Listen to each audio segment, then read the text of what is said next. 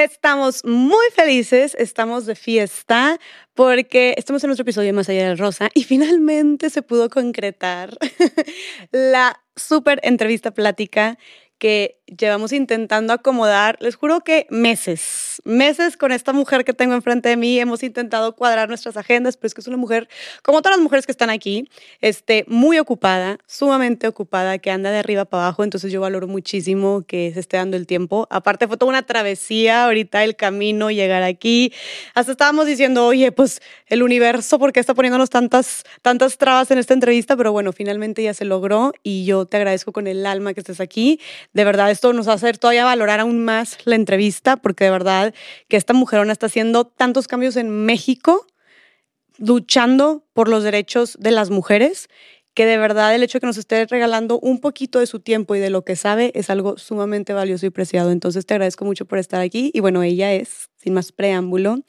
es fundadora y directora del Centro Nacional de Capacitación Profesional y Liderazgo de las Empleadas del Hogar. Marcelina Bautista, bienvenida. Jessica, muchísimas gracias. De verdad, eh, pues sí, como tú dices, nos costó muchísimo trabajo concretar esta entrevista, pero bueno, al final estamos aquí y estoy súper contenta de hablarte de mi, mi, mi, experiencia, del trabajo que hemos hecho por 22 años. Estamos reciente cumplir 22 años de, de, lucha, ¿no? Para reivindicar los derechos de las trabajadoras del hogar y sobre todo la revalorización del trabajo en el hogar. Claro, no, hombre, Marce, gracias. Al fin te dejaste. Yo, yo te la estaba persiguiendo y persiguiendo, pero bueno, porque justo yo decía, es que de verdad tenemos que concretarlo porque tu tema se me hace tan importante últimamente en redes lo he visto mucho más. Recientemente tuve una entrevista con otra super mujer que estuve entrevistando y, estuve platicando en Más Allá del Rosa y justo salió el tema de las trabajadoras del hogar y, y cómo hasta nosotros estábamos empleando mal el término y mucha gente empezó como a cuestionar también. Entonces dije, pues sabes qué, qué mejor que traerte a ti para justo, de eso se trata, ¿no? O sea, de, de que no lo sabemos todo y de que seguimos aprendiendo y seguimos tomando esta conciencia. Entonces, justo por eso quería que habláramos de esos temas, porque, a ver, este tema, o sea, el tema de las trabajadoras del hogar, pues no manches, todos, yo creo que todos, todas, o muchos, este, tenemos acceso em, a este tema o somos parte de tanto de la problemática como de la solución también. Entonces hay que empezar a hacer conciencia. Platícanos un poquito, este, Marce, de ti, de lo que, de, lo que haces en tu centro. Este, que yo dije ahorita, oigan, me doy un chorro para aprendérmelo. Me dijiste tú, pues sí, casi. yo, no, no, no, me lo tengo que aprender. Era, es Centro Nacional, Centro Nacional de Capacitación Profesional y Liderazgo para las este, trabajadoras del hogar. ¿Lo dije bien? Ok, ¿qué hacen en este centro, Marce? Platícame un poquito. Bueno, en este centro, em, eh, o más bien este centro surgió en el año 2000. Em, por, por trabajadoras del hogar. Yo fundé esta organización con algunas otras compañeras y empezamos a buscar eh, pues este cambio que necesitamos o necesitamos las trabajadoras del hogar reunidas en, en, un espacio muy chiquito y dijimos, tenemos que hacer algo porque nuestro trabajo mm, no está revalorizado, no nos pagan bien, no sabemos hacer seguramente el trabajo, la señora nos tratan muy mal. ¿Y qué hacemos, no? Y éramos cinco trabajadoras del hogar. Y entonces fuimos, fuimos trabajando, me gané una beca y con esa beca fundé la organización con eh, casi 40 trabajadoras del hogar que empezamos a capacitarnos todos los domingos. Y entonces nos, nos dimos cuenta que no era ni bronca de las empleadoras, ni bronca de nosotras, era una, una cuestión estructural en el cual pues no se contempló nuestros derechos en la Ley Federal del Trabajo, por ejemplo. Y entonces, pues, ¿de dónde las señoras iban a decir, pues, ustedes tienen derechos como nosotras, como trabajadoras en alguna parte, ¿no? Ok. Y nosotras empezamos también un área de incidencia para modificar las, las, las, leyes, eh, incidir para ver políticas públicas que se implementaran para que se visibilizara nuestro trabajo como tal. Poco a poco empezamos a eh, eh, capacitarnos como trabajadoras del hogar, también contactar a otras personas empleadoras que estaban buscando trabajadoras del hogar. Y entonces... Em, Así comenzamos esta organización y creamos varios, varios espacios. Por ejemplo, comenzamos con, una, con un área de asesoría jurídica, colocación para, para mejorar las condiciones de las compañeras, capacitación, difusión en los parques, incidencia para cambiar las leyes y todos estos eh, temas empezamos a trabajar y poco a poco avanzamos hasta visibilizar pues toda esta cuestión invisible de que nadie conoce nuestros derechos dentro del trabajo y se oye bien bonito que nos llamen domésticas desde su, su concepción, por ejemplo, o mi empleada o mi muchacha o todas estas formas también peyorativas que nos nombran como, como, como un sector. Y entonces fue una de las cosas que hicimos también de reivindicar el nombre, no llamarnos con todos esos nombres despectivos que mucha gente se les antoja llamarnos simplemente para denigrar o para para discriminar, ¿no? Y entonces hicimos una campaña con cerca de 2.000 trabajadoras del hogar y preguntamos cómo quería ser llamada por la sociedad. Y muchas decían, pues sí, o sea, que quiero que me llamen trabajadoras, sujetas de derechos, que me hablen como, o con mi nombre y no ponerme nombres despectivos, ¿no? O sobrenombres. Y entonces eh, hicimos esta campaña y uno de los nombres que eh, ganador fue el de trabajadoras del hogar, empleadas del hogar, y surge la organización en el año 2000 y le pusimos CASE, Centro Nacional para la Capacitación Profesional y Liderazgo de las Empleadas del Hogar. Este sábado cumplimos 22 años y 22 años de verdad con mucho, con mucho trabajo, pero con muchos éxitos de cambio que han habido eh, a partir de entonces de reflexionar nosotras sobre nuestra situación, pero también externarnos que no solamente es, es, eh, problema de nosotras de resolverlo, digamos, ¿no? Tuvo que ver el Estado, tuvo que ver la, tiene que ver las empleadoras, porque ahora hay derechos y si la empleadora no, lo cumple, tiene que haber sanción. Y lo mismo en la trabajadora del hogar, se les está enseñando que tienen derechos, pero también obligaciones. Y, también cultural, ¿no? También el cambio por ahí. Oye, yo me quiero regresar tantito, Marcia, a lo que dijiste, este, porque se me hace muy importante resaltarlo, ¿no? Profundizar más en esto del término, de cómo se les debe de llamar. Justo yo este, te platico aquí ya en confianza, em, que sé que como que ya te llegó por ahí, que en, este, en esta entrevista que tuve, en esta plática que tuve con, con, con una o con otra amiga, justo hablamos de las trabajadoras del hogar sin conocer que se les llama trabajadoras del hogar. Y justo utilizamos el término empleada doméstica. Yo lo utilicé, ella lo utilizó, no eran sin ninguna, o sea, con ninguna mala intención, pero claro que ahí luego, luego otra amiga que fue la que nos conectó, nuestra queridísima Bárbara, me escribe y me dice, a mí es que ese no es el término correcto, el término correcto es trabajadoras del hogar. Y yo, ah, no manches, bueno, pues pude corregir el título, lo escrito en, el, en el video, pero pues no, no puedes modificar lo que dijiste, ya estaba ahí, ¿no?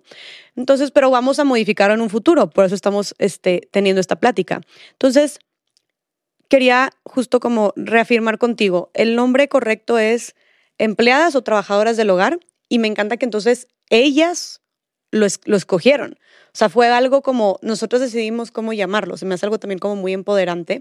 Pero ¿por qué, por ejemplo, todavía dices tú, bueno, se puede escuchar tal vez a simple este oído se puede escuchar de que pues sí la muchacha o la servidumbre este la sirvienta todavía hay gente que dice eso pésimo pero todavía por ejemplo el término empleada doméstica yo veo que se utiliza mucho y como nosotros lo utilizamos y que no se le ve ningún mal ¿por qué empleada doméstica no debería de usarse?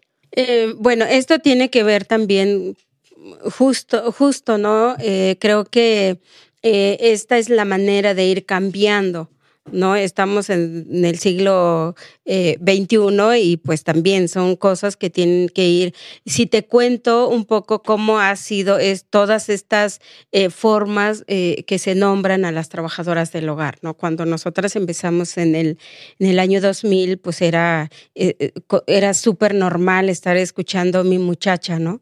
O entre las empleadoras hablar de las sirvientas o cuestiones así, y tú andas tú sirviéndole la comida o el café, escuchando esa manera de cómo se están dirigiendo a ti, pues dices, o sea, nada, nada justo, nada valorado, nada consciente, ¿no? Porque todo también se hace desde esta cultura que estamos acostumbradas a decir, así decía mi mamá, así decía mi abuelita, entonces pues yo estoy acostumbrada a decir así.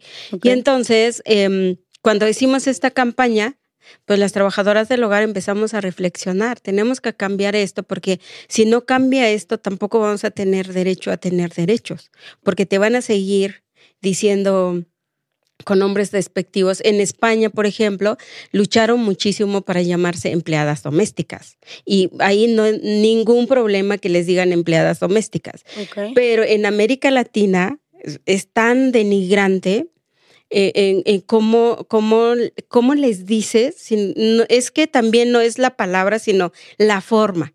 ¿No? claro. Entonces, en la forma en que dice, eh, mi muchacha, pues no es tu, no es de tu propiedad. Y cuando tú dices eso, ya, ya, ya concibes que esa trabajadora empieza a decir es parte de mi familia, pero que no coma la misma comida, pero que vive en un cuarto donde no hay pues condiciones. Entonces, no tiene nada que ver cómo nos estás mirando y por eso también nosotras hemos luchado que se establezca una relación laboral entre eh, la empleadora y la trabajadora con derechos y obligaciones. ¿no? Bajo una responsabilidad.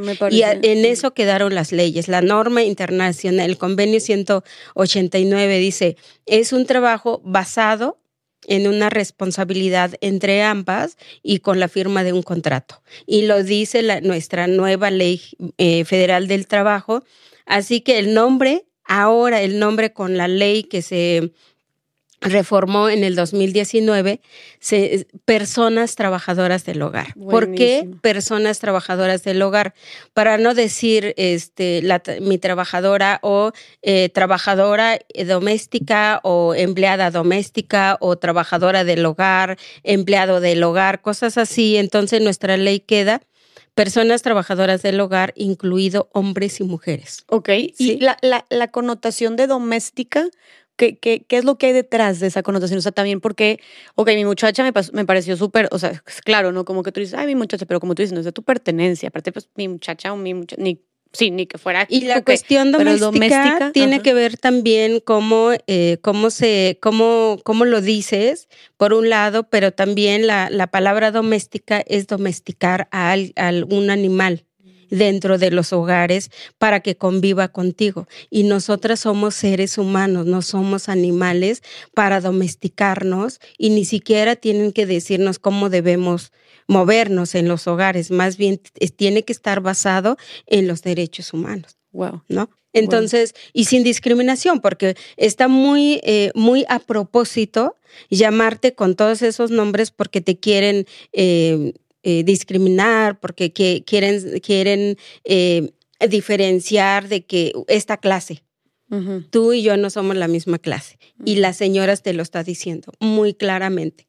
Y te dice, este es tu espacio porque yo soy la que manda y la que paga aquí. Y entonces nosotras, a, a, través de las leyes que hemos cambiado, es concebir los hogares como un centro de trabajo basado en lo que marca la ley y la empleadora tiene que cumplir lo que dice la ley, la trabajadora del hogar tiene que establecer su relación basado en ello, ¿no? Entonces, es ese cambio que es lo que tenemos que tener y por eso me gusta muchísimo que tú digas, oye, pues hay alguien que sabe que así ya no se dice porque hay una lucha de feministas muchísimos años, pero hay grupos, hay mujeres que todavía están aprendiendo y están empezando también a tocar el tema y entonces alguien vino y te dijo, oh, ya tomaste conciencia, pero en tu espacio te están escuchando miles de personas e hiciste un cambio súper importante para nosotras. Ay, no, Marce, de verdad que es lo mínimo que creo que se puede hacer. Este, la verdad, yo sí como dices tú, sí tomé mucha conciencia más porque eso es lo padre, que la gente ya está hablando también de estos temas,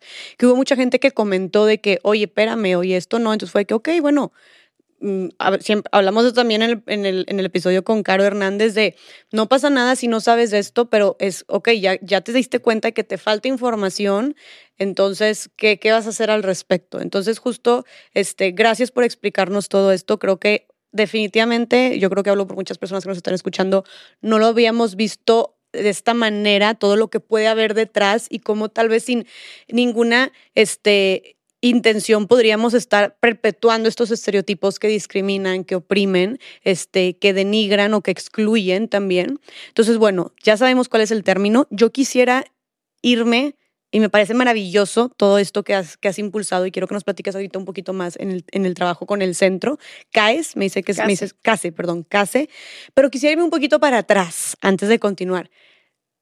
¿Cómo empezaste tú con todo esto, Marce? O sea, ¿de dónde vienes? ¿Cuál es tu historia? Tú fuiste trabajadora del hogar también. Entonces, ¿cómo viviste esto? A ver, platícanos primero de dónde vienes. Bueno, eh, yo soy de, del estado de Oaxaca.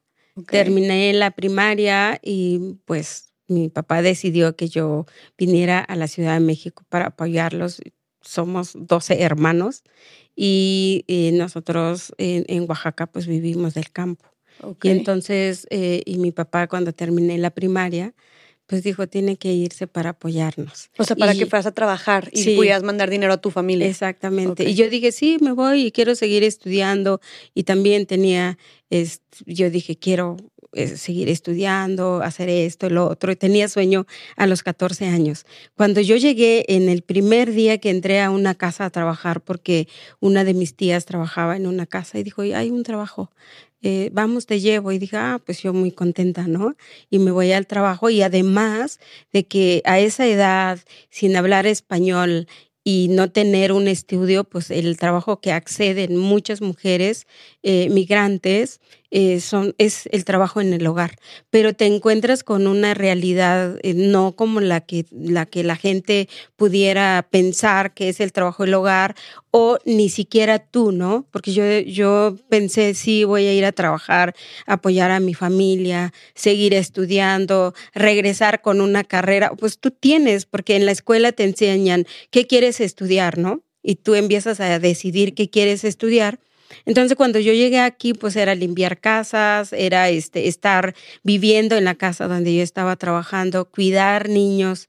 Y entonces, pues ya el sueño que, que, que yo me tracé, pues era, primero no conocía la ciudad, no sabía hablar español. Y ¿Qué hablabas? ¿Qué le, Hablo mixteco. Hablas mixteco, ok. ¿Y de, qué comunidad de Oaxaca de, De yo pertenezco, em, mi pueblo pertenece a Nochixtlán, y hablamos mixteco y se encuentra en la, en la Mixteca Alta de Oaxaca. Ok, entonces, bueno, tú sales de tu comunidad, vienes acá a Ciudad de México, un lugar completamente nuevo, este, dices que trabajas limpiando casas, em, este, cuidando niños, pero ¿cuántos años tenías cuando empezaste a hacer esto? Llegué eh, cuando cumplí 13 años. Eras una niña. Entonces, a los 14 años entré en esta casa. Pero terminaste la primaria, dijiste. Sí, terminé Hasta la, primaria. Sí, terminé la primaria. Dije, voy a estudiar pero pues yo dije, me, manda, me van a mandar a una escuela, no conozco cómo regreso al trabajo. De hecho, mucho tiempo viví en el trabajo, no me podía ir a la casa de mi tía porque no conocía cómo tomar un camión o, llegar, ¿no? A la casa de mi tía. Entonces, pues sí, fue, es una realidad que muchas veces las trabajadoras del hogar nos encontramos, pero eh, nos sentimos eh, arropadas en una casa que pues ahí no te va a pasar nada, pero puedes vivir este, explotación, puedes vivir discriminación, acoso sexual, por ejemplo, acoso laboral por parte de las mujeres en los hogares. Entonces, eh, o sea, te, te quedas con, con algo a lo mejor bueno porque tienes un lugar, pero no, no pasa por desaparecer percibido pues estas formas de trato que tienen las personas hacia, hacia una trabajadora. ¿no? O sea, como que tú lo que tú estás haciendo es como tú encuentras, vienes con ciertas necesidades, tratando de, cubrir ciertas necesidades como es ganar dinero para que tú, ayudar a tu familia a subsistir.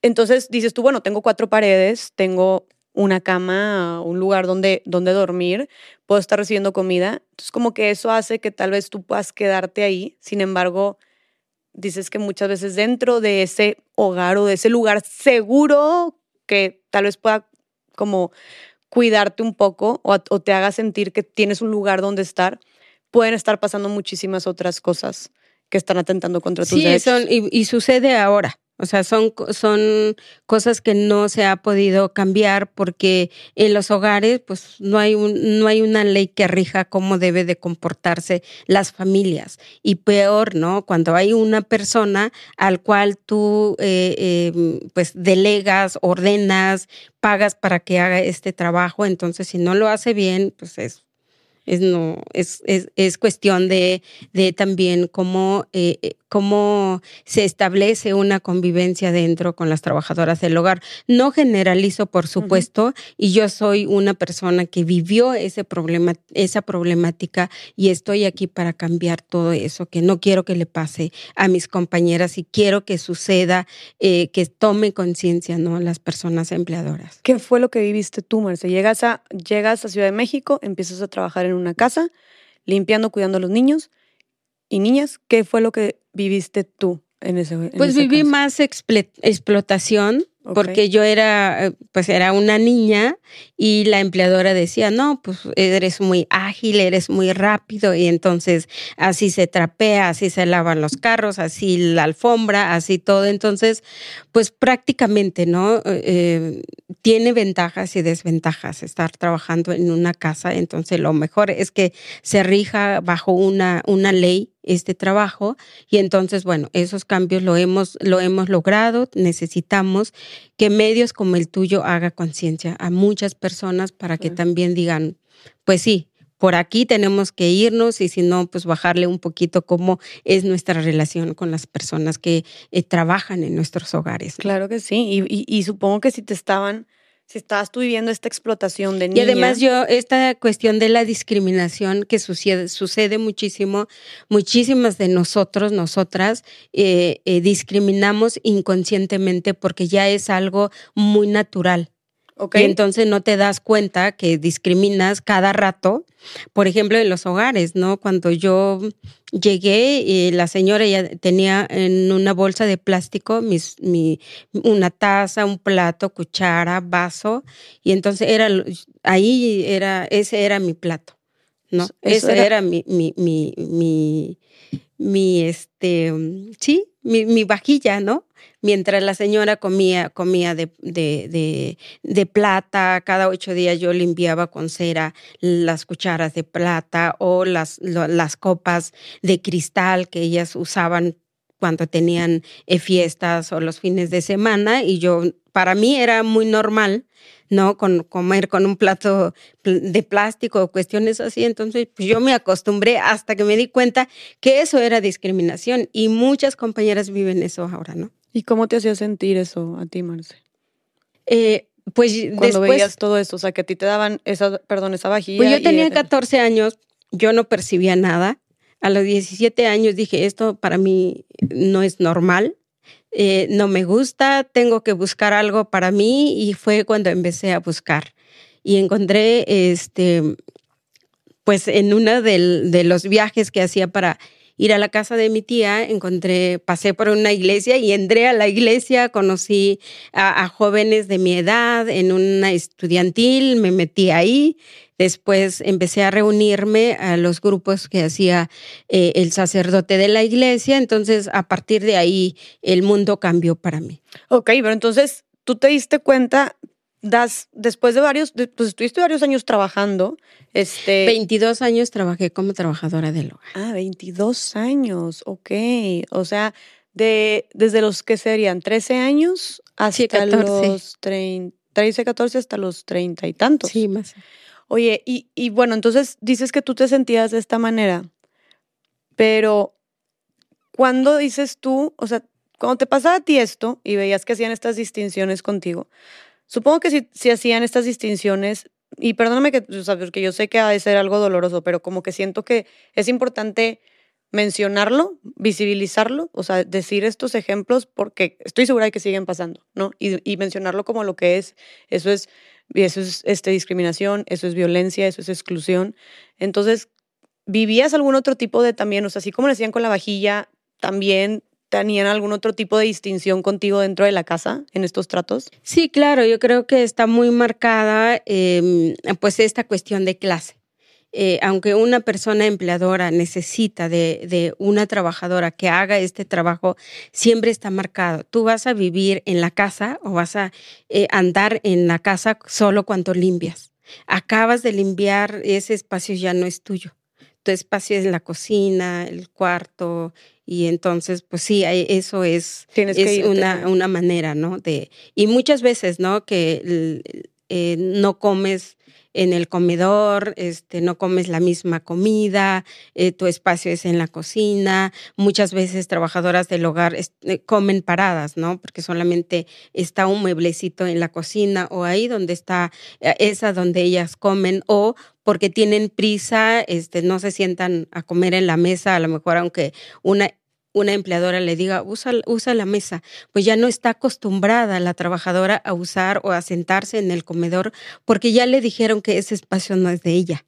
Y entonces muchas veces ellas dicen, no, me da pena sentarme en la mesa, me da pena que me vean comiendo ahí, ¿no? Entonces, pues ya las trabajadoras del hogar también de repente están acostumbradas a no sentir que ese lugar puede ser su espacio o, o, comer, sentarse en un comedor para comer, pues para ella pues no, no es normal, ¿no? Porque pues ya dijeron, pues las trabajadoras, este es tu cuarto, eh, donde están las cosas que incluso ya no sirven para la persona empleadora, entonces pues ya también las trabajadoras se van acostumbrando a decir, pues sí, termino de enviar, cierro y ya me voy, ¿no? Se van acostumbrando a ese trato no digno. Claro. Y piensan que eso es lo que merecen, ¿no? Cuando, claro que no. Por ejemplo, Marce, este, algo que también creo que suele suceder mucho, no sé qué opinas tú, yo creo que justo cuando pasa, y creo que también es este fenómeno de, de que, como tú dijiste, dentro del hogar, como es dentro del hogar, que no se justifica por eso, pero siento que por eso es más fácil perpetuar estas discriminaciones cuando pasan dentro del hogar, porque es un lugar privado, porque es algo que varía mucho dependiendo de la dinámica de la familia, dependiendo de los valores y la educación de la familia. Entonces no es algo como que, ah, es que tiene que ser así, así, que es lo que ustedes han estado, han estado luchando, que haya una ley, que hayan derechos para que digan, tiene que ser así, así. Pero creo que cuando tú estabas, por ejemplo, o sea, cuando tú empezaste, que eras una niña, haber estado todo, pues como tú dijiste, que no había nada que estableciera que debería haber un trato digno hacia este, las trabajadoras del hogar. Algo que creo que puede pasar también dentro de, esta, de este espacio privado y de esta como flexibilidad es los horarios de trabajo. O sea, siento que yo he visto trabajadoras del hogar este, que están en diferentes casas que trabajan como hasta las 9, 10 de la noche, pero se paran, o sea, desde las 8 de la mañana están trabajando. Son las 9, 10 y siguen o haciendo de cenar o siguen recogiendo la cocina y en algunos casos más cercanos, hasta como yo he intervenido, de oye, pero pues esto ya es una jornada laboral de... 14, 16 horas. Exactamente, ¿no? Y, y, y como que pareciera que es que es su chamba no dejar ni, un sol, ni, una cosa, ni una sola cosa sucia, porque pues ese es su trabajo. Pues sí, pero si estás hablando de que son las 11 de la noche, o que son las, ni siquiera las 9 de la noche, de que es una persona que también, y sabemos, las personas este, que han hecho algo de barrer, trapear o agarrar una escoba a un plato, sabes que es algo desgastante. O sea, es un trabajo desgastante eh, y no reconocido también. Yo creo que también eso puede estar muy legado con esta discriminación este, que sufren eh, las trabajadoras del hogar pero es algo muy cansado y que a las nueve de la noche sigan estando trabajando. ¿Tú qué opinas de todo esto, Marce? Sí, la verdad todavía no hay como esa conciencia por parte de la, las personas empleadoras porque pues es, es justamente eso, el trabajo del hogar nunca, nunca se acaba. El trabajo del hogar solamente cuando está sucio empieza a decir, ay, ¿por qué no vino la trabajadora? O es cuando estás valorando que la trabajadora del hogar cuando está, pues no le dices tú que quedó muy linda la casa, qué rica comida, qué bueno que me estás cuidando al, amor, a los amores de mi vida, como dicen.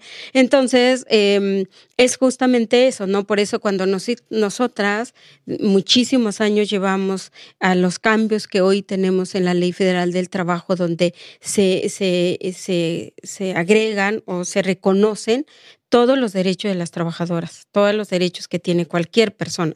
No hay diferencia porque luego nos dicen, ¿cuáles son los derechos de las trabajadoras del hogar?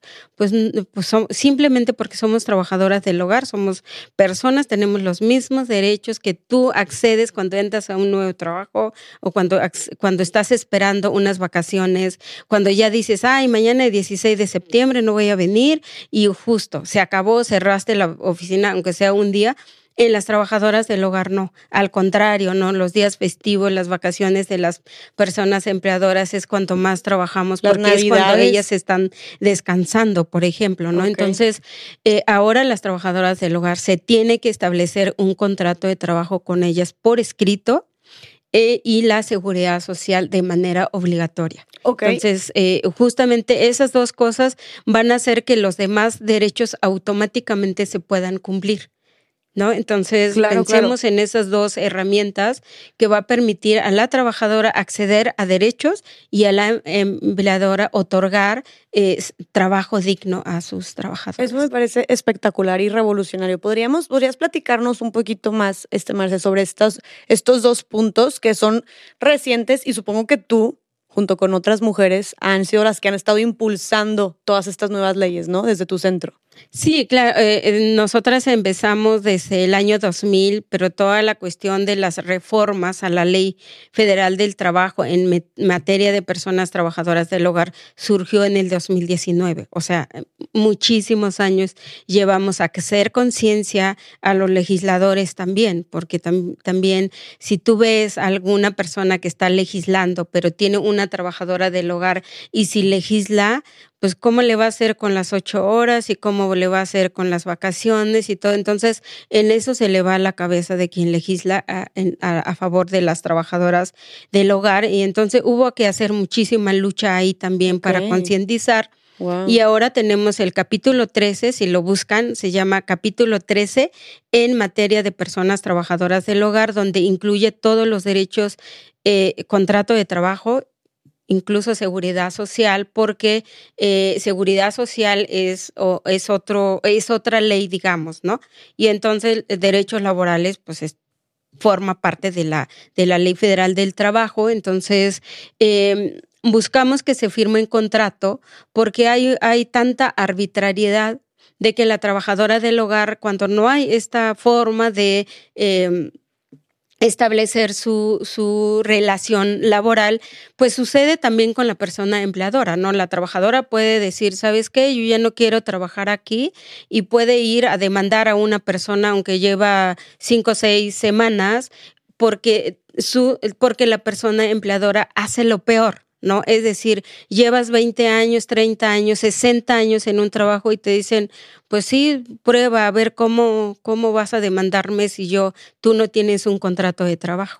Y entonces las trabajadoras del hogar perdieron una antigüedad, perdieron una pensión y son las más pobres de las pobres que entraron a trabajar en esa casa, ¿no? Entonces, queremos que, que, esto, que esto cambie y queremos que la empleadora reconozca un horario de trabajo y también pensando un poco dentro el, el hogar y, y, la ley un poco también, ¿no? ¿no? No siempre las leyes quedan bien y entonces establece la ley que ocho horas para, para dormir, ocho horas para trabajar, ocho horas para que la trabajadora, aunque viva en los hogares, puedan salir a hacer cuestiones personales, ir al médico, ir a estudiar o hacer ejercicio o no sé, tendría que ocupar ese tiempo sin que la persona empleadora se lo interrumpa.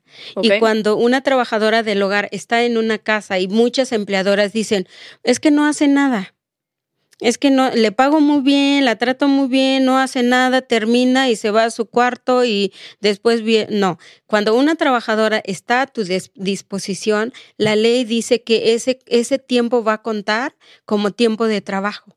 Entonces, si una trabajadora está y terminó a las 11 de la mañana y se fue a su cuarto y viene a las 2 de la tarde porque es la comida, pero estuvo en ese lugar cuando suene el teléfono, cuando suene la puerta, cuando alguien la necesita, así que no está desocupada, no está usando el tiempo para ella. Y la ley reconoce que se va a contabilizar como tiempo de trabajo. Qué bueno que mencionas eso, porque claro, claro que también escuchas el, ay, se la vio en el celular o pues, acaba y se sienta o se pone a ver la tele. Oye, pero pues, ¿qué quieres? Que esté entonces, le, que barra tres veces, cuatro veces, o sea, ¿qué onda, no? Pero a final de cuentas, no es un, es un trabajo, qué bueno que lo dices, porque sí, o sea, tal vez ya acabó con sus deberes, pero no con su tiempo Está disponible. Está disponible, sigue siendo, no se, no se va a ir a de fiesta, o sea, no se va a ir a estudiar, no se va a, va a salir de la casa a hacer ninguna otra cosa. Puede estar sentada porque ya acabó lo que tenía que hacer, pero como dijiste tú, está ahí, oye, si necesitas algo, se lo vas a pedir y lo va a hacer. Y otra cosa importante que cambió en la, en la ley es eh, un poco compensando toda esta larga jornada que tienen las trabajadoras del hogar, es que durante el día tiene tres horas de descanso. En la mañana, mediodía y en la tarde. Porque suponemos, como tú dices, no veo una trabajadora que desde las 8 a las 9, 10 está ahí. Entonces, en la mañana debe de tener una hora para descansar. En la tarde, otra hora para descansar y otra hora medio. O sea, tiene que, tiene que durante esa jornada eh, ver qué, qué tiempo puede tomar para descansar y además las que están trabajando, que viven en el trabajo, su horario, su descanso semanal es a partir de mediodía los sábados. A partir de mediodía. Y no, y no de que no te doy trabajo porque quiero que salgas cada 15 días. Ese cada 15 días, el sábado y domingo, o el domingo que trabaja doble, digamos, tiene que tener triple salario tiene que también tener una prima vacación, eh, es dominical se llama. Entonces, todo eso que no lo contempla la persona empleadora, entonces imagínate cuándo se ahorra una persona teniendo una trabajadora del hogar y entonces piénsale cuánto vale el trabajo del hogar. Si tú mandas, eh, eh, si tú tienes una persona que cuida a tu hijo, que lo lleva a la guardería, que llevas tu ropa a la, a la tintorería o muchas de estas cosas que podrías hacer, pero si tienes tienes una trabajadora del hogar, estarías ahí ahorrando un buen de dinero. Justo, también quería tocar este, este punto súper importante. ¿Por qué es? Porque me queda claro, para mí se me hacen los trabajos más importantes, porque para que cualquier persona, em, empleador o empleadora, puedas tú estar haciendo, yendo a trabajar, por ejemplo, para producir dinero para tu familia, que es lo más importante, alguien te tuvo que haber hecho de comer, alguien te tuvo que haber puesto para que tu ropa esté limpia y tengas que usar, alguien tuvo que poner el lugar donde estás, en tu regadera, tu baño, para que tú puedas llegar y despreocuparte y hacer lo que tengas que hacer de tus necesidades y todo, de bañarte, de estar presentable. Alguien tuvo que encargarse de que todo eso pudiera pasar, entre muchas otras cosas más. Entonces, este, este tipo de trabajo permite que tú puedas hacer otras cosas, como trabajar o como simplemente disfrutar, estudiar, aprender, etcétera, etcétera, ¿no? Entonces, pero ¿por qué dirías tú, este, eh, Marce, por qué dirías tú que, que vale tanto este trabajo? Tú desde tu perspectiva. Sí, es uno de los trabajos más importantes y más valiosos que todo el tipo de trabajo, porque esto permite a que nosotros estemos sentadas aquí y hablando de cambio cultural, social, económico, político y de todo. Entonces, eh, la OIT hasta el 2011 reconoce que es uno de los trabajos más, eh, más invisibles eh, que existe sí, porque no tiene este reconocimiento, pero le dio, le dio esa categoría al establecer una norma internacional que es el convenio 189 para las trabajadoras, para un trabajo digno para las trabajadoras del hogar, justamente reconociéndolo como un trabajo no como nosotras, no, pues es cualquier cosa, o sea, es nada más limpiar, es nada más planchar, es nada más barrer, o sea, si es nada más, tú lo puedes hacer entonces. ¿No? Y entonces, eh, y, justamente a partir de ahí es que eh, un el trabajo em, que realiza una trabajadora del hogar permite también a, que tú puedas estudiar, tú puedes ser legislador, tú puedes ser abogado, tú puedes tener tu empresa, salir de vacaciones con tu familia. Y entonces yo, yo no voy a poder tener una educación para darte el, tiempo y, tú lo puedas tener, ¿no? Es decir, yo no estudié, pero los niños que yo estudié ahorita son profesionales. Los niños que tú cuidaste. E, exactamente. Entonces, las trabajadoras del hogar, estamos dentro del hogar cuidando a aquella persona para que, para que siga adelante, para que progrese, aunque tú el trabajo que hagas todos los días, días sea monótono, todos los días, y pasas 30 años en una casa sin, sin pensión, seguramente no haber ahorrado porque tienes muchos hijos, tienes a tu familia, en, e, en eso se va tu, tu, dinero, pagas renta, pagas todo. Entonces, creo que es eso lo que hay que mirar, qué permite el eh, eh, una trabajadora para ti como persona. ¿no? Entonces, eh, justamente es eso, ¿no? Lo que estamos poniendo en, en, la mesa para que se pueda discutir y decir, bueno, ¿cuándo le toca? Eh, hemos, hemos dado capacitaciones y hemos recibido capacitaciones de cuánto vale el trabajo del hogar. Entonces, cuando empezamos a, a, ponerle precio a cada uno de los trabajos, nadie lo puede pagar, porque sale más de 36 mil pesos al día. ¿En serio? Y más de 35, 40 actividades que haces dentro del hogar y, y, y, se repite todo el tiempo, pero ahí llega una empleadora y te dice, salió mal esto, no hiciste bien esto, no, y entonces no te da la vida para hacer ese trabajo y por eso también hay que concientizar que en el trabajo y el hogar, pues todo el tiempo haces cada rato lo mismo y es muy cansado, ¿no? Para las trabajadoras del hogar y piensa en que las trabajadoras del hogar van a tener enfermedades del, del, trabajo que hacen y no tienen seguridad social. Ah, Entonces, ese es el trabajo que nosotros... Y, todo tipo de desgaste físico, mental, emocional, porque físico, pues no me imagino cuánto de ser. O sea, a ver, estás trepada, estás agachada, estás tallando, eso es mucha energía, lo que se debe de, y, por algo acabas muerto o muerta, este, y también el tema mental, ¿no? Y más cuando se vive todo esto que tú estás diciendo que viven actualmente las trabajadoras del hogar en México. Pero ahorita me quedé mucho, Marce, con algo que dijiste tú, que tú renunciaste a tus estudios para que para cuidar a los niños de la familia con la que estabas, que hoy son profesionales. Y para, los cuidabas para que sus papás pudieran ir a trabajar, para que pudieran pagarle los estudios a esos niños. Entonces, platícanos un poco de eso. Nunca, porque tú dijiste que tú dijiste que fuiste, viniste a Ciudad de México buscando trabajar para mandarle dinero a tu familia y poderlos apoyar, pero tú planeabas seguir estudiando. ¿Por qué no seguiste estudiando después? Eh, pues porque yo siempre o cuidaba niños o limpiaba casas.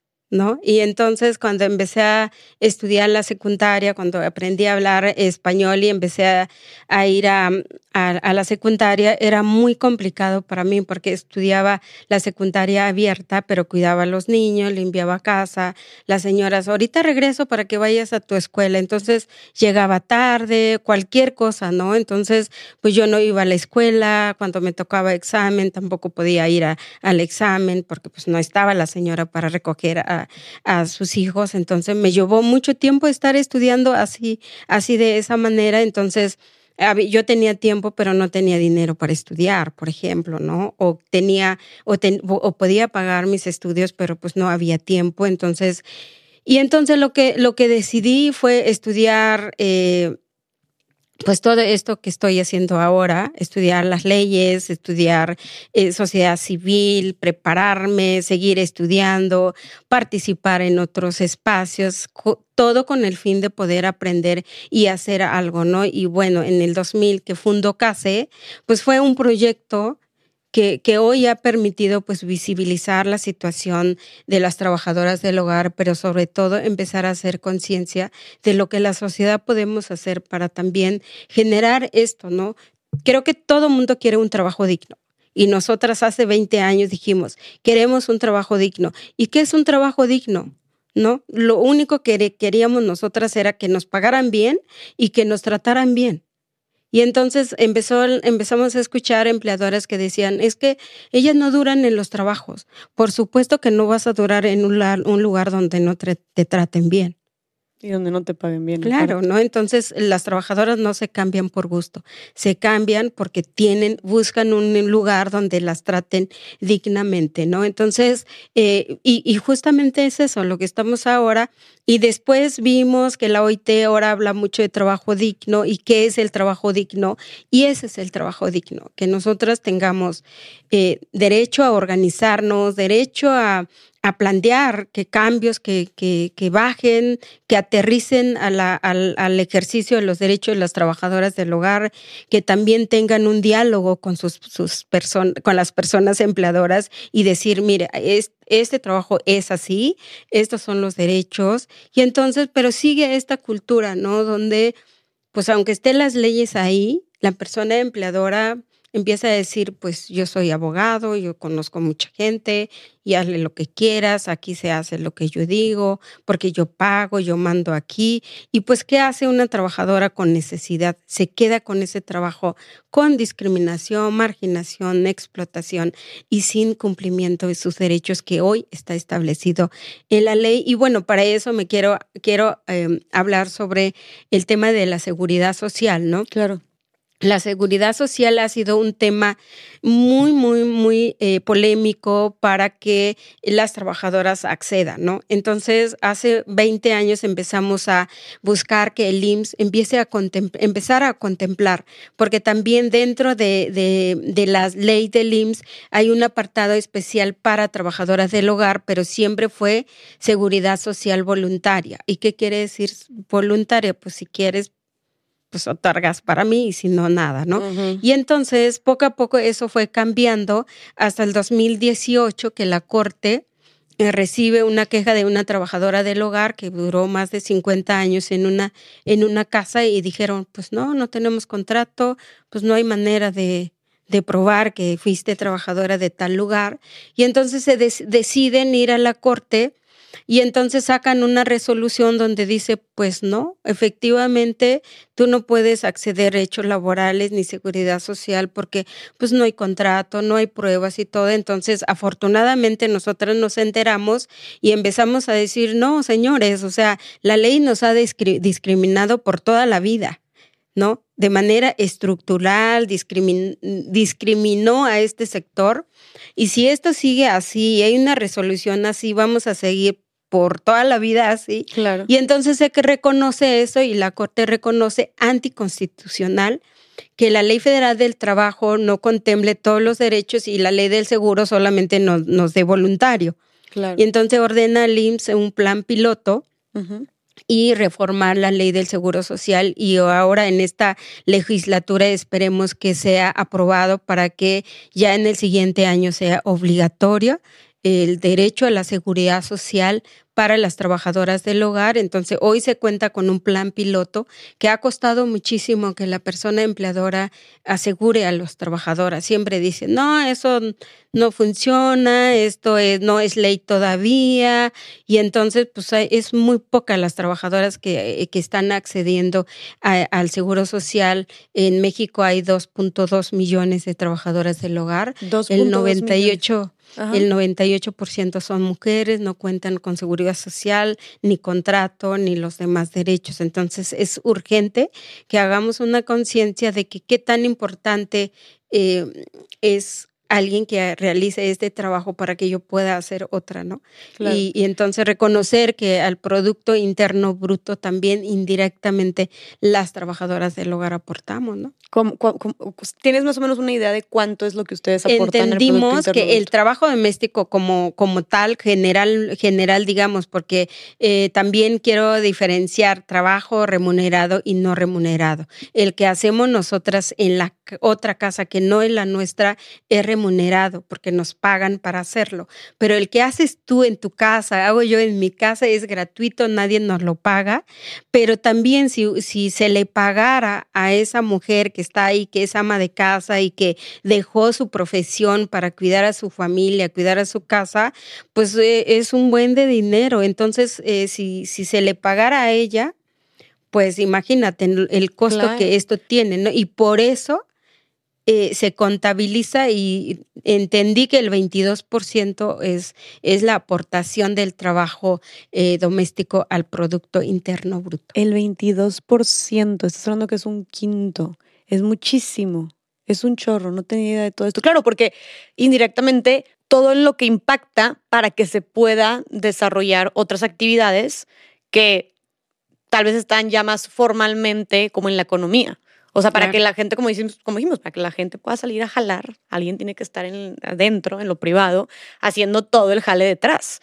Entonces, y permite que impacta eso directamente en el Producto Interno Bruto. Debería de ser también que impacte directamente en el Producto Interno Bruto. Y esto sostiene, o sea, este trabajo sostiene, eh, eh, a la sociedad. Imagínate que dejaras de hacer el trabajo pues no bien sin ropa, sin planchado, comida, casa limpia, comida. Entonces sí, yo creo que falta muchísimo reflexionar en este tema, ¿no? Y quién lo está haciendo. ¿Y, y por, qué, por qué, Marce, crees tú que se desvalorice tanto este trabajo? O sea, ¿por qué, ahora, por qué otros trabajos sí están, este, tienen este, están dados de alta o por qué otros trabajos sí tienen estas leyes? Pero ¿por qué el trabajo este, ¿sí se le dice el trabajo doméstico? O sea, cuando hablas de las trabajadoras del hogar, es trabajadores, pero si dices trabajo doméstico a lo que hacen las trabajadoras del hogar, ¿por qué el trabajo doméstico estará tan desvirtuado o poco valorado?